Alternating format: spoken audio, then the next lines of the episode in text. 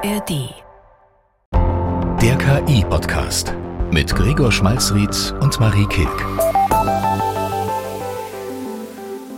Willkommen zu der KI-Podcast. Ich bin Marie Kilk. Und ich bin Gregor Schmalzried und wir zwei haben jetzt hier in Folge 7 vielleicht endlich wirklich den Code geknackt, wie man einen erfolgreichen Podcast macht, denn das hier wird unsere erste True Crime Folge. Ich höre tatsächlich selten True Crime Podcasts, aber die Vorbereitung hat mir jetzt so viel Spaß gemacht, dass ich total verstehe, was die Faszination daran ist. Es geht um KI und Kriminalität. Also wie verändert diese neue Technologie jetzt die Welt des Verbrechens? Und das sind natürlich nicht nur wir, die sich das fragen, sondern auch Menschen, die professionell mit Kriminalität zu tun haben, nämlich in Sicherheitsbehörden vor allem. Und ich habe da ein Paper von Europol gelesen, von einem Innovationsteam dort, die sich ChatGPT mal genauer angeguckt haben, um eben zu sehen, was müssen wir darüber jetzt wissen, wie können wir Verbrechen besser verhindern und vor allem, wie könnten Kriminelle diese neue Technologie jetzt einsetzen. Und was ich ganz interessant fand, ist, das Paper war sehr kurz, weil die natürlich gesagt haben, wir schreiben da jetzt nicht alles rein und veröffentlichen das im Internet alles, was wir uns überlegt haben, sondern die haben natürlich einen langen Workshop gemacht und sehr viele Sachen rausgefunden und dann so ein paar Kleinigkeiten rausgegeben, über die wir jetzt reden können. Aber ich glaube, vieles haben sie auch geheim gehalten. Was ich in der Vorbereitung noch äh, interessant fand, ist, dass neue Technologie eine ganz lange Geschichte hat, für Kriminalität benutzt zu werden. Und das erste Beispiel, was ich dafür gefunden habe, war während der Prohibition in den 1920er Jahren in den USA. Also ich hoffe, du verzeihst mir diesen kurzen Abstecher, weil ich fand das wirklich äh, großartig. Also es war so, dass in den 20er Jahren mussten die Alkoholschmuggler in den USA ihren Alkohol meistens aus Kanada ins Land schmuggeln oder aus einem der freien Staaten. Und dafür haben sie schnelle Autos gebraucht und zwar schneller als die, die Henry Ford damals hergestellt hat. Und äh, dann sind die Alkoholschmuggler so ein bisschen darauf gekommen, gut, vielleicht, wenn wir unsere Autos auf eine bestimmte Art und Weise umbauen, dann sind die vielleicht ein bisschen weniger praktisch im Alltag, aber fahren schneller und haben letztlich den Sportwagen erfunden. Also so das moderne Rennauto ist quasi entstanden durch die Alkoholschmuggler der 1920er Jahre. Also Rennfahren hat eine kriminelle Geschichte. Renn, exakt. Also ursprünglich ist man vor der Polizei weggefahren und äh, viele von denen, die damals für die Alkoholschmuggler diese Autos gefahren sind, sind tatsächlich später Rennfahrer geworden bei NASCAR in den USA. Ich liebe es. Und diese Geschichte, die wiederholt sich immer wieder. Also immer wenn irgendwas Neues kommt, gibt es ein paar Leute, die als Erste mit dabei sind, rauszufinden, wofür kann man diese Technologie nutzen. Äh, die Pornoindustrie ist da meistens äh, ganz schnell, das Militär natürlich mhm. und spätestens auf Platz drei würde ich sagen, ist es das äh, Verbrechen. Und die treiben das natürlich auch hier. Also wir könnten jetzt so ein bisschen das sehen, was wir zum Beispiel mit dem Darknet gesehen haben und vielen anderen Internettechnologien über die letzten 20, 30 Jahre oder 40, es geht ja teilweise sogar richtig lang zurück, aber mit einem kleinen KI-Anstrich. Und wie der aussieht, das finden wir heute raus. Ja, Gregor, willst du als allererstes mal eine True Crime-Geschichte hören? Dafür bin ich hier. Ich hoffe, es wird jetzt schön schaurig. Ja, ich habe eine mitgebracht. Mach das Licht aus, mach die Gruselmusik an. Die Geschichte heißt Der falsche Johannes. Okay, Gregor, stell dir vor, du arbeitest bei einer deutschen Energiefirma und du bist nicht irgendjemand, sondern du bist ein relativ hohes Tier, nämlich bist du der Chef von der England-Abteilung, also der Chef von dem Land England von dieser deutschen Firma. Und es ist Freitagnachmittag, kurz nach 3 Uhr bei dir und dein Telefon klingelt und dein Chef ist dran, also der CEO, und sagt, Gregor, es ist eilig, wir müssen dringend eine Überweisung machen. Ich habe eine Deadline verpasst, du weißt, Zeitverschiebung. Bei mir ist es kurz nach vier, die Banken haben schon zu. Das Geld muss aber dringend heute noch raus. Ich schicke dir Details per E-Mail. Los, Dali, die Zeit läuft. Ist auch ein deutscher Chef dann in dem Moment. Ist ein deutscher Chef, der natürlich Englisch mit dir redet, aber mit so einem schönen deutschen Akzent. Und mhm. das ist vielleicht wichtig, den Akzent erkennst du, du bist dir sehr sicher, dass es dein Chef ist. Dann kommt die E-Mail und da steht halt dann drin, ah okay, 220.000 Euro, dringend überweisen, hier ist die Kontonummer, Konto in Ungarn. Du machst das natürlich alles, oder? Also du hast jetzt schon gesagt, ich, die Geschichte heißt der falsche Johannes. Insofern bin ich vielleicht jetzt ein bisschen voreingenommen, aber ich wahrscheinlich hätte ich in dem Moment auch ein bisschen Bammel, was anderes zu tun. Klar, vor allem wenn mein Chef mich in deutschen Akzent so ein bisschen anschnauzt vielleicht. Also ja, der CEO ist es, der das dir sagt. Genau, aber du kannst es dir denken, natürlich ist das eine Geschichte von einem Betrugsfall. Die Stimme war nicht echt und die 220.000 Euro sind auf ein Konto in Ungarn überwiesen worden von Gangstern, die nur die Stimme von deinem Chef gefälscht haben und die das Geld dann natürlich schnell auch weiter überwiesen haben nach Mexiko und dann von Mexiko aus sonst wohin. Genau, und das ist tatsächlich einer der ersten Fälle gewesen, wo mit dieser KI-Technologie, die so gut Stimmen fälschen kann, da jemand betrogen wurde um sehr viel Geld. Das war also die gleiche Technologie, die ich in Folge 2 eingesetzt habe, um Hallo zu sagen. Da habe ich ja meine eigene Stimme geklont und äh, damit äh, Hallo gesagt. Und ein paar Leute haben es zumindest nicht gemerkt, haben sie mir hinterher erzählt. Die waren tatsächlich überrascht, als ich gesagt mhm. habe, das war eine künstliche Intelligenz und gar nicht der echte Gregor. Ja, aber die Technologie wird ja jetzt gerade weiter verbreitet und sie wird richtig günstig und leicht einzusetzen für viele Leute. Und deswegen sind auch die kleinen Leute, sage ich mal, gar nicht sicher vor solchen Betrugsmaschen. Ich habe sogar in meinem Bekanntenkreis einen Fall. Und zwar äh, habe ich jetzt mit Christoph gesprochen. Das ist ein Freund von meinen Eltern.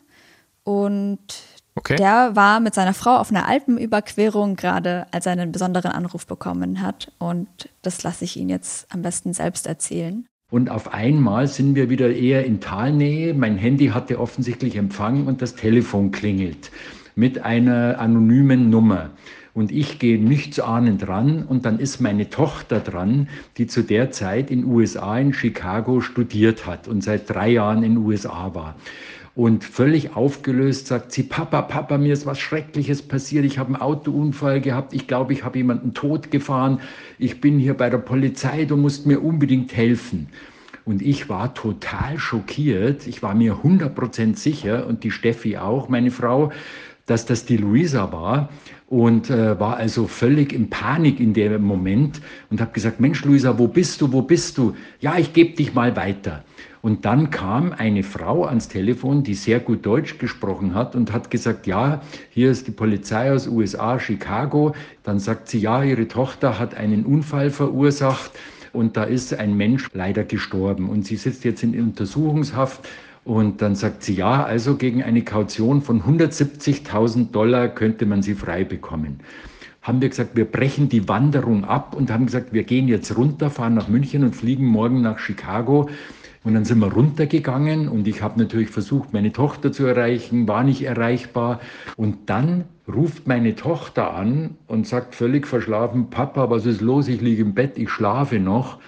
Und damit war alles aufgelöst. Gott, also äh, furchtbare Geschichte in dem Moment sicher. Darf man fragen, weiß man denn in irgendeiner Form sicher, ob das jetzt wirklich eine KI-Stimme war oder ob da vielleicht auch einfach jemand seine Stimme verstellt hat oder so? Also, so wie das die Eltern mir erzählt haben, waren die sich 100 pro sicher, dass ihre Tochter dran ist. Also kann es eigentlich fast nur eine KI-Stimme sein. Ja, also dieses Weinen und das, wie sie geredet hat, die waren sich 100 pro sicher, das ist die Tochter.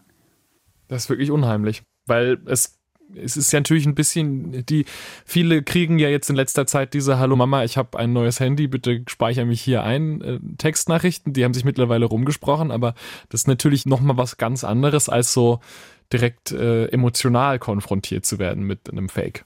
Ja. Ist die Tochter denn irgendwie berühmt? Also gibt es einen Grund, warum man an viel Material von ihrer Stimme kommen könnte? Nee, aber ich habe gefragt, ob sie ein öffentliches Instagram-Profil hat und die haben gesagt, ja. Also die hat schon auch einen Blog, wo sie dann geteilt hat, dass sie in die USA geht und es reichen ja ein paar Sekunden, wenn sie irgendwo mal in ein Video gesprochen hat. Das ist wirklich unheimlich. Und auch für uns beide natürlich jetzt äh, kann man sich Gedanken machen, wie viel wir hier wirklich erzählen sollten in diesem Podcast. Ja, für uns gibt es jetzt kein Zurück. Also wir hatten da jetzt quasi zwei äh, Beispiele, wie äh, künstliche Intelligenz für Betrug benutzt werden kann, indem man sich eben ausgibt als jemand anders. Und das ist natürlich auch was, über das wir sowieso viel sprechen im Podcast und worüber wir auch insgesamt als Gesellschaft viel sprechen werden in den nächsten Jahren. Was passiert eigentlich, wenn wir nichts mehr trauen können, was so im Internet auftaucht. Es gibt aber noch eine andere Komponente davon. Und da geht es gar nicht so sehr darum, dass man nicht mehr genau weiß, was eigentlich KI ist und was echt, sondern es geht darum, ob KI einfach Dinge verrät, die sie nicht verraten sollte. Also ob sie sozusagen Kriminellen so gut unter die Arme greift, dass die, genau wie das äh, beim Bürojob auch der Fall sein könnte, für zusätzliche Produktivität sorgt. Und da reden wir vor allem von Large Language Models, also dem, wo wir meistens im Podcast sprechen. Das sind also Sachen wie Google Genesis und OpenAI's GPT-4, also diese großen KI-Sprachmodelle, die mit massenhaft Text gefüttert wurden, der beschreibt, wie unsere Welt funktioniert. Und äh, diese Modelle haben zum Beispiel ein gewisses, könnte man sagen, Grundverständnis von Chemie. Und jemand, der zum Beispiel viel Ahnung von Chemie hat, also ein Mensch, der kann das natürlich für das Gute einsetzen. Der kann Chemielehrer werden, er kann sein Wissen weitergeben. Er kann aber auch, äh, wie in der Serie Breaking Bad, sein Wissen als Chemielehrer nutzen, um Crystal Meth herzustellen und zum Drogenbaron aufzusteigen. Also das ist so die, die Kehrseite davon. Und jetzt wird ein KI-Modell wahrscheinlich nicht selber zum Drogenbaron aufsteigen, aber man hat, als man GPT-4 getestet hat bei OpenAI, da gab es ein Team, die einfach nur damit befasst waren, zu testen, was sind mögliche Risiken, die sich ergeben durch diese KI.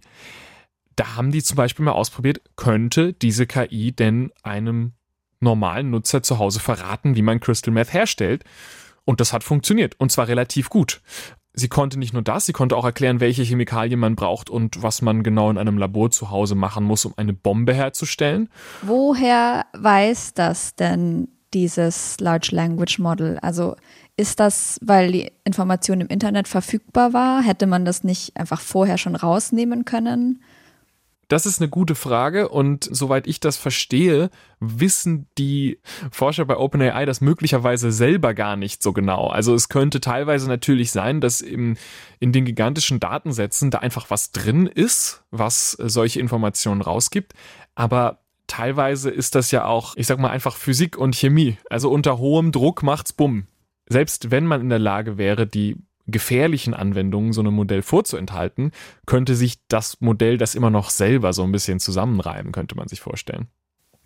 Und im letzten Zug hat die KI tatsächlich auch noch Ideen vorgeschlagen, in welchen Wolkenkratzern man diese Bomben am besten einsetzen könnte, um möglichst viele Leute umzubringen. Oh Gott.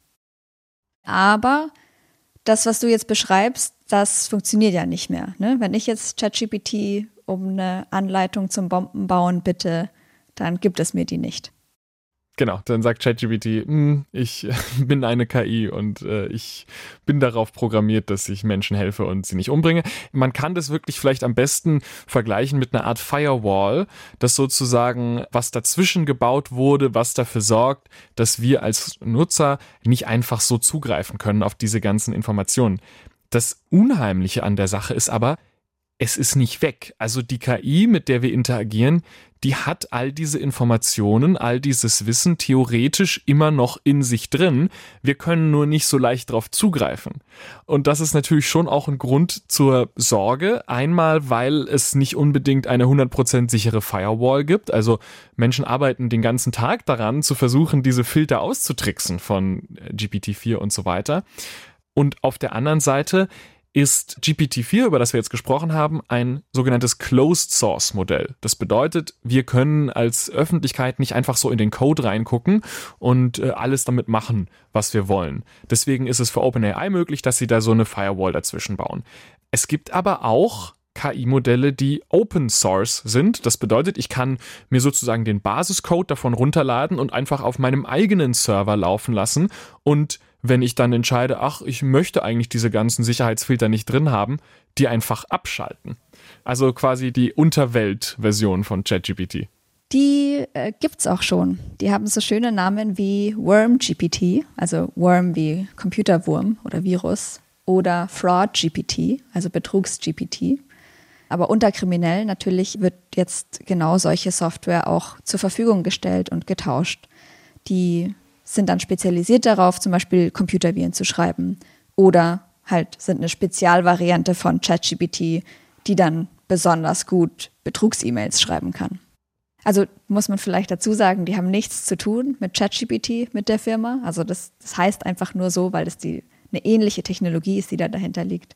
Also, äh, goldene Zeiten für, für Gangster und, und Ganoven, könnte man meinen. Marie, du hast jetzt schon am Anfang erwähnt, dass du auch ein bisschen in die Paper reingelesen hast und geschaut, wovor wir denn möglicherweise Angst haben müssen. Wie siehst denn du das? Also, ist das tatsächlich jetzt eine größere Gefahr, auf die wir zuwandern? Größere Gefahr würde ich jetzt nie sagen und ich finde auch die Leute, die diese Paper schreiben, kriegen das dann immer ganz gut hin, so sehr professionell zu sein und nicht diese Horrorszenarien zu malen sondern es ist ja deren Job. Aber ich habe ein ganz interessantes Paper gelesen. Da haben Fachleute von der Uni London sich zukünftige Szenarien für Kriminalität und KI angeschaut. Also sie haben einfach extrapoliert, wo könnte die Technologie sich hin entwickeln und was könnte man dann alles Kriminelles damit machen.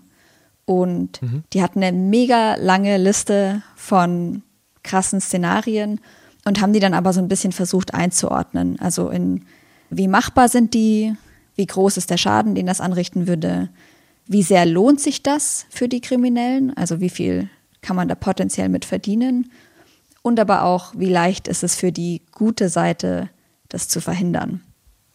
Das spielt ja wirklich oft eine Rolle bei KI, dass die einfach so teuer ist. Das ist ja auch für äh, Google und Microsoft jetzt so ein großes Ding. Google hat jetzt diese Woche angekündigt, dass sie äh, ihre Office-Produkte mit äh, KI anreichern wollen. Das kostet immerhin 30 Dollar pro Person und pro Monat. Ist natürlich cool, aber das läppert sich natürlich auch schnell und wer weiß, ob das überhaupt noch so billig bleibt. Also das ist immer so leicht zu sagen, ach, KI wird alles verändern, aber es wird vielleicht auch nur es für die verändern, die sich leisten können. Total. Und genauso ist es bei den Kriminellen jetzt auch. Ein Ding aus dem Paper, was ich zum Beispiel eine ganz absurde Vorstellung fand, waren Einbrecherbots. Mhm. Also man kann sich natürlich vorstellen, dass KI es möglich macht, dass ich kleine Bots oder kleine Drohnen habe, die für mich dann in eine Wohnung reingehen und dann, weiß ich nicht, von innen die Tür öffnen oder sowas.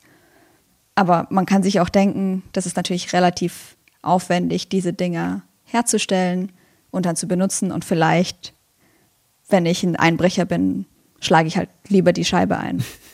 Oder ich heuer einen Kleinkriminellen an, der das für mich macht, ja. Ja. Das ist ein bisschen simpler. Ja. Was die am besorgniserregendsten Dinge in dem Paper sind, sind jetzt natürlich die, wo man weiß, die sind machbar für die Kriminellen und lohnen sich für die Kriminellen und sind nicht so leicht zu verhindern. Mhm. Und da steht ziemlich weit oben dieses Ding von Audio- und Videofälschungen. Also das, worüber wir am Anfang gesprochen haben. Also der falsche Johannes. Der falsche Johannes, genau. Und wenn man sich in die Zukunft projiziert, dann kann man sich natürlich auch vorstellen, als nächstes kommen dann Videos. Und wenn irgendwann alle CEOs der Welt, alle Johannese wissen, einem Chef Anruf kann ich nicht vertrauen, dann ruft halt das nächste Mal der Chef mit einem Videocall an und ich sehe den mit einem roten Gesicht mich irgendwie anbrüllen. äh, und das ist dann so die nächste Iterationsstufe, die diese Crime-Experten sich vorstellen können. Mhm. Was sie auch für relativ bedenklich halten, autonome Fahrzeuge als Waffen einzusetzen. Okay, wow. Jetzt sind die Sachen, die du genannt hast, so dieses Betrugsanrufe und autonome Fahrzeuge und so weiter, das ist ja fast dann ein bisschen aber die klassischen Verbrechen, die wir sozusagen schon kennen, nur halt aufgemotzt ein bisschen mit KI. Und ein Problem, schätze ich, bei vielen dieser Untersuchungen, die quasi überlegen, was könnte denn in der Zukunft passieren, ist, dass man oft gar nicht so genau weiß, was als nächstes kommt. Die Technologie entwickelt sich so schnell, es ist sehr schwer vorherzusagen, was KI möglicherweise in zwei Jahren kann, weil vor zwei Jahren hätte man auch nicht alles vorhersagen können, was sie jetzt kann. Nur um ein Beispiel zu nennen, es gab ein KI-Modell, was britische Forscher äh, entwickelt haben, das hat es geschafft, vom Zuhören von dem hier Also, hörst du, was ich hier geschrieben habe auf meinem Laptop? Wir sitzen nicht im selben Studio zur Erklärung, aber du hast wahrscheinlich nicht gedacht, was ich da schreibe. Du hast bestimmt getippt, Marie ist doof. ich habe getippt, hallo, ich schreibe in die Tastatur. Ich weiß nicht, ob das ein grammatikalisch korrekter Satz ist. Du konntest das nicht hören, ich hätte das auch nicht hören können, nee. aber diese KI, die die britischen Forscher untersucht haben, die konnte sogar durch einen Zoom-Call erkennen, was ein Mensch tippt an seiner Tastatur, einfach nur indem er zugehört hat. Und das sind natürlich Sachen, da kommt man ja erstmal gar nicht erst drauf. Also Irgendwann ist die Technologie da, das ist jetzt erstmal nur so Labor, also da haben jetzt nicht einfach die Hacker der Welt drauf Zugriff, aber sobald jemand es schafft, das äh, selber herzustellen und auf dem äh, Darknet zur Verfügung zu stellen, wer weiß, worüber wir uns dann Gedanken machen müssen, Stichwort bei Passwörtern abgehört werden oder so. Also je weiter die Technologie geht, desto weiter gehen auch die Möglichkeiten, die leider für Missbrauch einzusetzen. Ja, aber jetzt bin ich wieder die Optimistin hier die Technologie entwickelt sich ja nicht nur für die kriminellen Leute weiter, sondern immer auch für die anderen Leute. Also wir gewöhnen uns dann dran und sind zum Beispiel misstrauischer und vertrauen nicht mehr jeder E-Mail. Und aber auch die Polizei, die Sicherheitsbehörden, die Antiterroreinheiten, die alle können sich ja auch KI zunutze machen und haben auch immer bessere Technologien, um Verbrechen zu verhindern.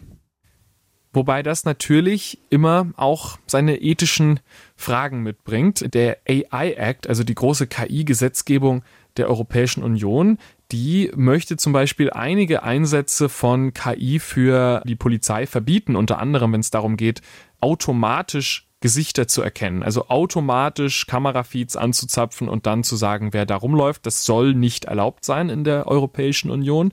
In anderen Staaten ist das teilweise anders. In den USA äh, ist es tatsächlich jetzt schon ein paar Mal vorgekommen, dass quasi eine automatische Gesichtserkennung eine Person für eine andere Person gehalten hat und äh, Menschen deswegen auch kurzzeitig ins Gefängnis gewandert sind. Und wir wissen, dass das ein Problem ist, dass in den Datensätzen, mit denen solche KIs trainiert werden, nicht unbedingt alle Menschen gleichberechtigt vertreten sind und sie deswegen für Menschen einer bestimmten Hautfarbe zum Beispiel anders funktionieren als für Menschen einer anderen Hautfarbe. Und solche äh, Aspekte spielen dann natürlich alle mit rein.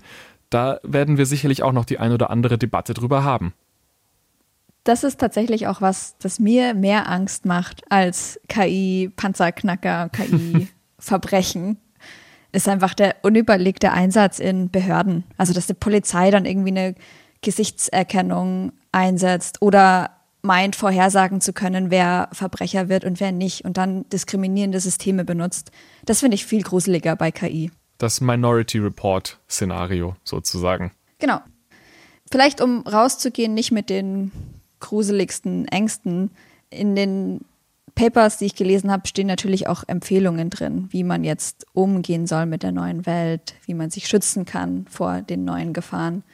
Eine Sache, die sie empfehlen, die nennen das Zwei-Faktor-Authentifizierungs-Mindset. Das ist ein guter Bandname auf jeden Fall. Also was damit gemeint ist, ist, wir alle kennen das, dass man mittlerweile, wenn man eine Banküberweisung macht, dass da nicht ein Passwort reicht, sondern dass man auch noch einen Code aufs Handy geschickt bekommt. Das ist halt dafür da, dass es einfach einen zweiten Faktor gibt, der die Sache sicherer macht, weil auch wenn mein Passwort geklaut wurde, muss ja auch noch dieser Code dann mit reinkommen, bevor jemand Zugriff auf meine Sachen hat. Und die Idee ist jetzt, dass man dieses Mindset, also diese Haltung auch in seinem Alltag haben soll, dass man immer einen zweiten Faktor abfragt. Also wenn meine Tochter mich anruft und sagt, sie hatte einen Autounfall, dass ich dann zum Beispiel dieses Passwort abfrage. Aber Zwei-Faktor-Authentifizierung ist Mindset, das klingt so, ich hätte gehofft, du hast vielleicht was Griffigeres irgendwie. Doppelt hält besser, hätte ich anzubieten. Doppelt hält besser. Danke. Sowas habe ich gesucht, tagelang. Ein doppelt hält besser Mindset. Ja, das, das, das kriegen wir auf jeden Fall hin. Ja.